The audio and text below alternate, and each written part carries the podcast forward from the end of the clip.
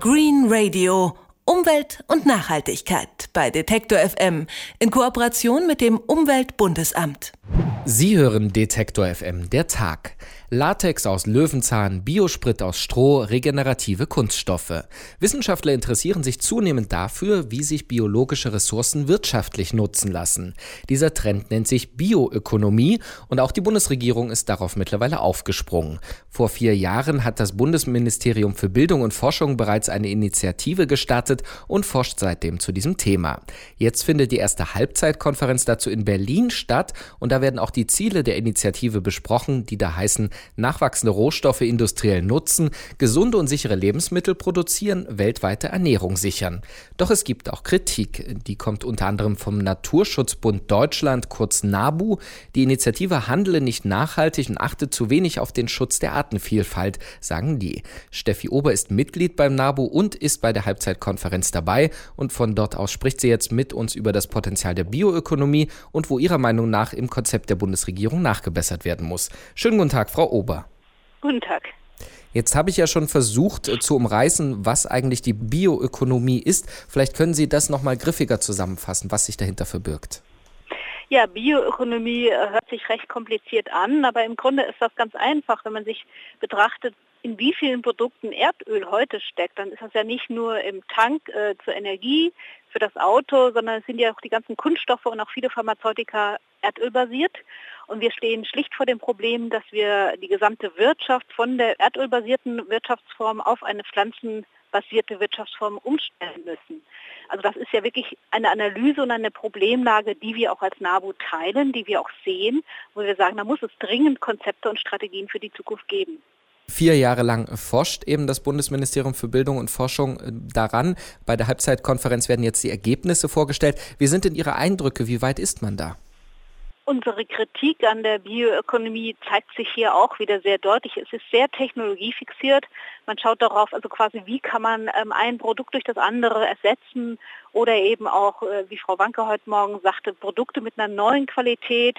Das ist alles gut und schön, aber es geht ja nicht nur um das Konsumieren, sondern wenn ich sage, weltweite Ernährung sichern, muss ich einfach auch bedenken, dass wir heutzutage schon 30 Prozent ähm, unserer gesamten Biomasse, sprich Pflanzen für, für Futtermittel, für ähm, Ernährung direkt, aber auch für den äh, Tank, importieren. Und das, wenn wir jetzt noch mehr Produkte umstellen auf Biomasse, was bedeutet das dann? Importieren wir dann noch mehr Fläche? Was machen die anderen Länder? Weil das ist ein weltweites Problem, dass man einfach die erdölbasierten Ressourcen ersetzen muss. Aber ist das überhaupt ein Problem, das dann in dem Fall die Bundesregierung oder das Ministerium lösen kann? Das kann natürlich die Bundesregierung nicht alleine lösen, aber ähm, Knowledge Bioeconomy, so heißt das in Europa, ist schon seit langem eine Brüsseler Strategie. Also Sie sagten ja sehr zu Recht, die Bundesregierung ist jetzt auch mal aufgesprungen. Äh, das ganze Thema wird ja schon sehr viel länger auch weltweit äh, diskutiert. Es gibt von der UNO eine entsprechende äh, Strategie. Also wir müssen das natürlich weltweit lösen, aber die Frage ist ja für uns in Deutschland als sehr starker Industriestandort, auch mit einer starken chemischen Industrie, die schlicht die Grundstoffe brauchen, was ist unser Beitrag aus Deutschland dazu? Und da sind wir schon gefragt, auch als Technologievorreiter, dort zukunftsfähige Lösungen zu entwickeln. Wie können denn solche Lösungen Ihrer Ansicht nach aussehen? das kann man ja nicht so einfach beschreiben. Also es ist natürlich für die Chemieindustrie, die Grundstoffe braucht, eine ganz andere Frage. Ob ich mir die Frage stelle, womit ähm, fahre ich denn demnächst Auto? Ist es dann eben ein Elektroauto? Wir sagen eben, es gibt noch eine dritte Alternative, die viel zu wenig beachtet wird. Man kann nämlich auch Mobilität umstellen, Städte schlicht einfach so bauen, dass man nicht, nicht mehr so viel Auto fahren muss. Also Vermeidung von Verbräuchen, also von Verbrauch von Biomasse, ist ja auch eine Alternative. Ähm, wir haben gerade gesehen äh, bei der Bundestagswahl, äh, dass die Partei Die Grünen da ziemlich Ärger bekommen haben, als sie gesagt haben, man sollte doch vielleicht mal einen Tag auf Fleisch verzichten. Aber auch das wurde heute Morgen diskutiert.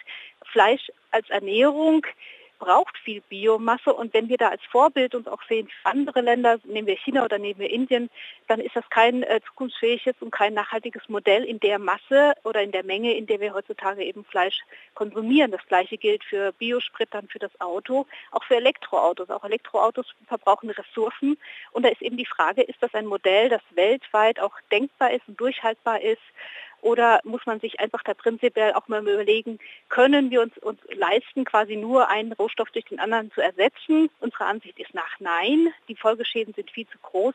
Wir müssen eben auch über andere Lebensstile und Konsummuster nachdenken. Diese Debatte um Lebensstile, die existiert ja in der Tat schon sehr lange und scheitert in vielen Fällen dann bei der Umsetzung, nämlich am Kunden oder am Verbraucher, denn der braucht einen Anreiz, um grüner oder anders zu leben. Ist das auch etwas, was debattiert wurde heute? Nein, heute wurde das leider nicht deportiert und das ist auch etwas, was uns einfach fehlt in der Debatte. Sie haben recht, es braucht Anreize, aber es braucht eben auch Möglichkeiten. Je nachdem, wie ich eben meine Städte plane, wie ich eben auch ähm, den Zubau in, in, ländlichen Gegenden plane und äh, überall nur noch den Supermarkt auf die grünen Wiese, sodass ich eben das Auto brauche, um überhaupt einkaufen zu gehen, ist ja nicht nur immer eine Frage dessen, ob ich das nur unbedingt machen will, sondern oftmals bin ich ja gezwungen, mich entsprechend umweltschädlich äh, zu verhalten, weil schlicht meine Infrastruktur so aufgebaut ist. Also da muss man einfach längerfristiger umdenken und da ist meiner Meinung nach die Politik stark gefordert, sich darüber Gedanken zu machen. Das macht sie zum Teil ja auch schon, aber wir sehen das noch viel zu wenig. Jetzt sind Sie als NABU ja in der ganzen Debatte und jetzt auch bei der Halbzeitkonferenz natürlich nur ein Akteur. Wie ist denn die Grundstimmung bei den anderen? Gibt es da eine gemeinsame Richtung, in die man sich bewegt und wie reagiert auch die Bundesregierung auf die Kritik? Die Verbände oder zivilgesellschaftlichen Organisationen sind ja allgemein in der Debatte gar nicht beteiligt. Wir werden nicht angefragt, nicht mitgenommen so in der Debatte. Es ist ja vor allen Dingen eine Frage der Wissenschaftsorganisationen, der Industrie, die hier stark vertreten ist. Also zivilgesellschaftliche Ansätze oder die Frage auch von Transformation oder von, von Nachhaltigkeit, das wird ja gar nicht so breit diskutiert. Ist Bioökonomie dann äh, trotzdem ein Modell für die Zukunft? Die Frage ist nicht, ob Bioökonomie ein Modell für die Zukunft ist. Die Frage ist schlicht, äh, wie wir die Probleme lösen. Also wir haben Ressourcenknappheit, da müssen wir, mit, müssen wir lernen umzugehen. Ob wir das jetzt Bioökonomie oder irgendwie anders nennen, das ändert ja nichts schlicht an der Problemlage. Bioökonomie zielt darauf ab, biologische Ressourcen für Forschung und Wirtschaft zu nutzen. Diese Wissenschaft liegt im Trend und das hat auch die Bundesregierung erkannt und eine Forschungsstrategie auf den Weg gebracht. Diese wird allerdings von Naturschutzverbänden kritisiert und darüber haben wir mit Steffi Ober vom Naturschutzbund Deutschland gesprochen, die heute auf der Halbzeitkonferenz zu der Forschungsstrategie vertreten war. Vielen Dank für das Gespräch, Frau Ober. Vielen Dank. Green Radio Umwelt und Nachhaltigkeit bei Detektor FM in Kooperation mit dem Umweltbundesamt.